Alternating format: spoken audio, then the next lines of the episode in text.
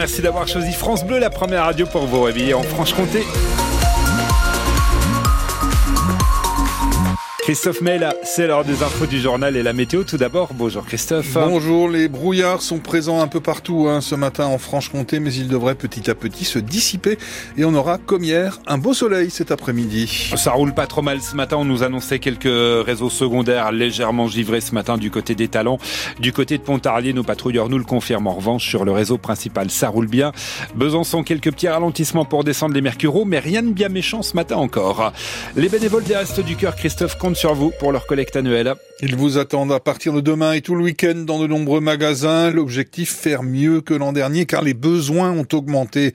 Dans le Doubs, par exemple, en 2023, près de 10 500 personnes ont été accueillies par les Restos du Cœur. C'est 2300 de plus qu'en 2022.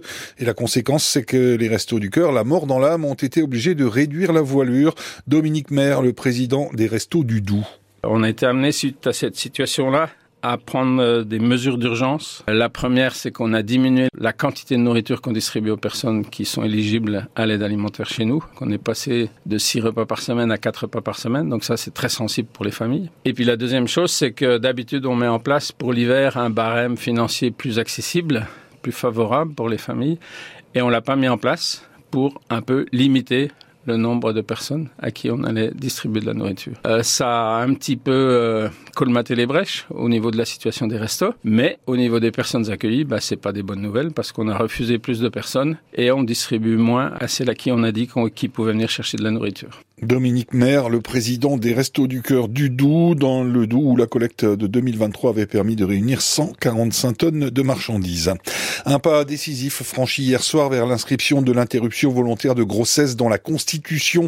Le Sénat s'est prononcé par 267 voix contre 50 euh, en faveur d'une liberté garantie euh, des femmes à avoir recours à l'avortement. Ce sont les mêmes termes que ceux adoptés par l'Assemblée nationale. Les huit sénateurs franc-comtois ont tous voté pour. Ce vote sans modification du texte donc ouvre la voie à l'adoption euh, définitive de cette euh, modification de la Constitution. Elle sera soumise au Congrès qui va se réunir dès lundi prochain à Versailles. Le ras-le-bol des habitants d'un immeuble de la rue Languedoc à Besançon, on est dans le quartier de Planoise, à Christophe, parce que leur ascenseur est en panne depuis deux mois et demi. Oui, depuis le 11 décembre, très exactement, dans ce bâtiment de 8 étages. Une réparation en janvier a donné un peu de répit aux occupants, mais ça n'a duré que 7 jours et leur quotidien bah, c'est des montées et des descentes de marche interminables. Les locataires ne comprennent pas pourquoi la remise en service de l'ascenseur est de multiples fois reportée. Le bailleur, Neolia, explique euh, qu'il y a un court-circuit qui provient d'une pièce défectueuse, une pièce très spécifique et difficile à trouver, qui a déjà été commandée deux fois sans succès. Une nouvelle commande vient d'être faite. Euh, depuis décembre, un service d'aide pour monter les courses et les objets lourds est mis en place, mais les habitants sont excédés, comme Chantal Roger, 60 elle habite au cinquième étage et avec ses problèmes de santé, les escaliers sont très pénibles à monter. Je me souviens pas qu'il soit resté en panne aussi longtemps. Là, euh, trois mois. Puis après, s'il recule encore, ça va faire combien? Les gens sortent pas, ils dépriment complètement. Moi, j'ai pété les câbles. Hein. On peut pas sortir, on peut pas prendre l'air. J'ai pas de balcon. Vous voulez que je fasse? Je suis enfermée là toute la journée. Euh. Les descendre, allez, disons, je m'arrange, ça va. Mais pour les monter, je les monte tout doucement et j'ai une jambe qui, qui, me fait très très mal. Donc, euh, je monte un étage, j'arrête, un étage. Hein. Alors, je mets quoi? Allez, je mets bien 20 minutes pour monter mes 5 étages. Et puis là, j'ai tellement mal que je suis obligée de prendre un cachet, puis je m'allonge, et puis voilà. Je sors une fois par semaine, c'est tout. Je prends plus l'air, je peux plus même plus promener mon chien, plus rien, plus rien faire. J'ai plus de vie pratiquement. Reportage à Planoise de Léo Limon. Il refusait d'être conduit à l'hôpital. Un homme de 36 ans est resté retranché chez lui toute la journée d'hier à Clairvaux-les-Lacs dans le Jura. Euh, l'individu qui n'était ni armé ni violent s'est barricadé dans son appartement vers 9h30 du matin et il a fallu l'intervention euh, de la gendarmerie et de deux négociateurs pour le convaincre de suivre les sapeurs-pompiers 7 heures plus tard. L'homme qui souffrirait de problèmes psychiatriques a finalement été transporté au centre hospitalier hospitalier de Lons-le-Saunier. La ville de Luxeuil-les-Bains, Haute-Saône, recherche le propriétaire d'un serpent. Eh oui, elle lance un appel sur les réseaux sociaux. C'est un serpent des blés, un magnifique serpent rouge et blanc, originaire d'Amérique du Nord. Il a été trouvé par les pompiers de Luxeuil hier soir, rue Jeannet, vraisemblablement échappé d'un vivarium. Il ne présente aucun danger, mais son propriétaire est prié de se manifester. Ça débarrasserait la ville de Luxeuil qui se retrouve avec ce serpent sur les bras. Euh, on vous a mis euh, la photo du reptile et le numéro à appeler sur francebleu.fr.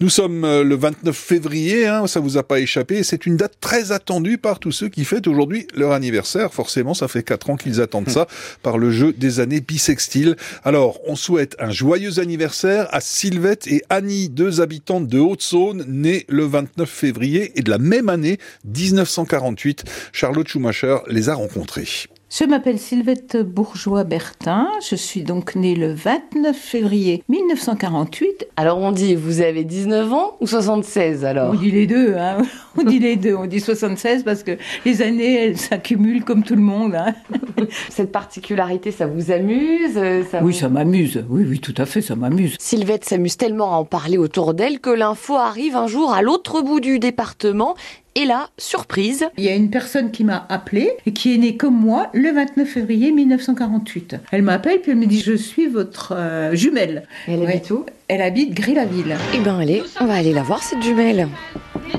Bonjour, je m'appelle Annie et je suis née le 29 février 1948. Alors pour fêter l'anniversaire, on fait en fonction du calendrier, c'est le 28 ou le 1er mars. J'ai une fille qui m'envoie un petit message le 28 bon et puis le 1er anniversaire. Cette année, mes filles viennent jeudi 29 février pour qu'on mange ensemble ici. J'y tiens mon 29 février. Ça me fait plaisir de te voir. Ça me fait plaisir de le fêter effectivement. Et en dessous, vous avez trouvé une jumelle. Voilà, j'ai trouvé une jumelle. Je l'ai appelée, on a, on a bien discuté, on a sympathisé. On ne s'est jamais vu, mon se On a dit on se retrouvera dans 4 ans pour nos 20 ans. Nous sommes deux sœurs jumelles, nées sous le signe des Gémeaux. Annie et Sylvette qui pensent donc déjà à leur prochain anniversaire, leur 20e, euh, le 29 février 2028. Les deux femmes aimeraient d'ailleurs beaucoup prendre contact avec toutes les personnes nées un 29 février en Haute-Saône pour faire une grande fête tous ensemble. Alors l'appel est lancé sur France Bleu Besançon.